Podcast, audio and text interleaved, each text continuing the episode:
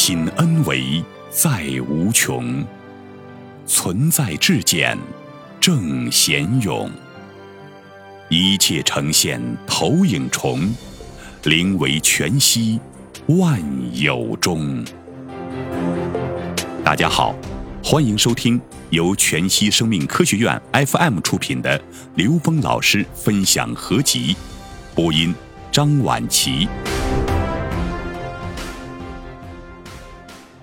外面没有学生，只有老师。刘峰。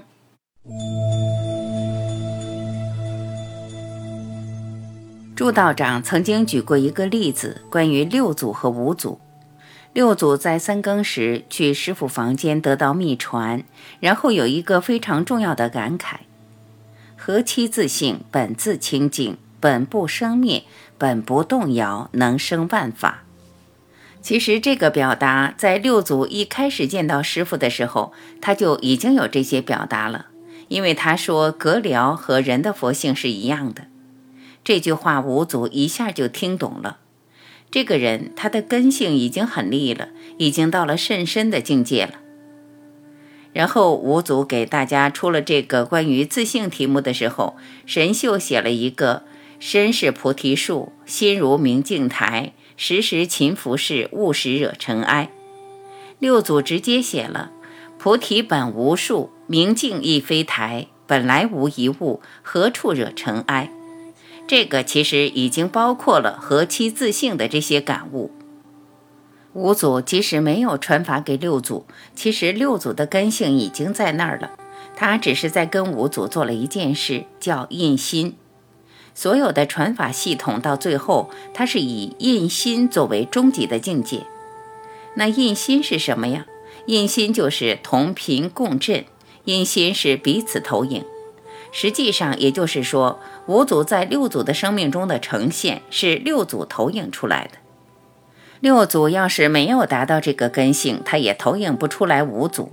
他即使投影出来五祖，也不能让他觉悟。因为五祖有那么多弟子，有神秀这样很高境界的弟子，那为什么传给六祖？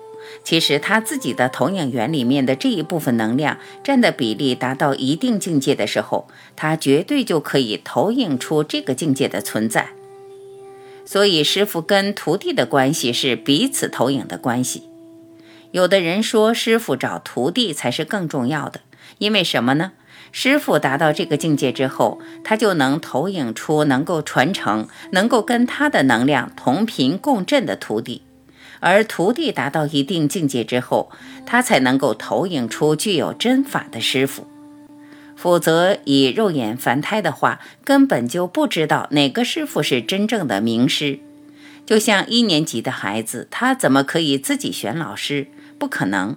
当他的根性到了那个境界的时候，他能够自动投影出师傅，所以这是一个相辅相成的。如果我们没明白这一点的时候，很容易让人产生迷信。所以为什么会出现邪师？因为我们在外求师傅的时候，你根本判断不出来。你说这个师傅有功能，功能越强的师傅就一定是最好的师傅吗？现实中这种情况太多了。那你说智慧，那你怎么能看得出师傅的智慧呢？如果一个徒弟能看出师傅的智慧的话，这个徒弟也不需要师傅了。所以徒弟找师傅变成撞大运了。其实不是，是徒弟修到一定境界，他的根性在一定境界，他一定能够投影出跟他的根性相应的师傅。所以在六祖跟五祖的故事里面也是这么个概念。不管是印心也好，灌顶也好，其实是一个能量相互的共振，是一种高维能量在那个状态下产生的同频。实际上，每一个生命的内在才是本质，回归内在才是真正的回归神性，回归佛性。问：老师好，很多学员问的问题太过于简单普通了，其实没必要您来回答。为何您每次都是那么耐心的跟他们互动呢？刘峰，老师向学生问问题，学生是不是要好好准备回答呢？因为每个人问出的问题都是启发我们得智慧与道关联的祝愿。外面没有学生，只有老师。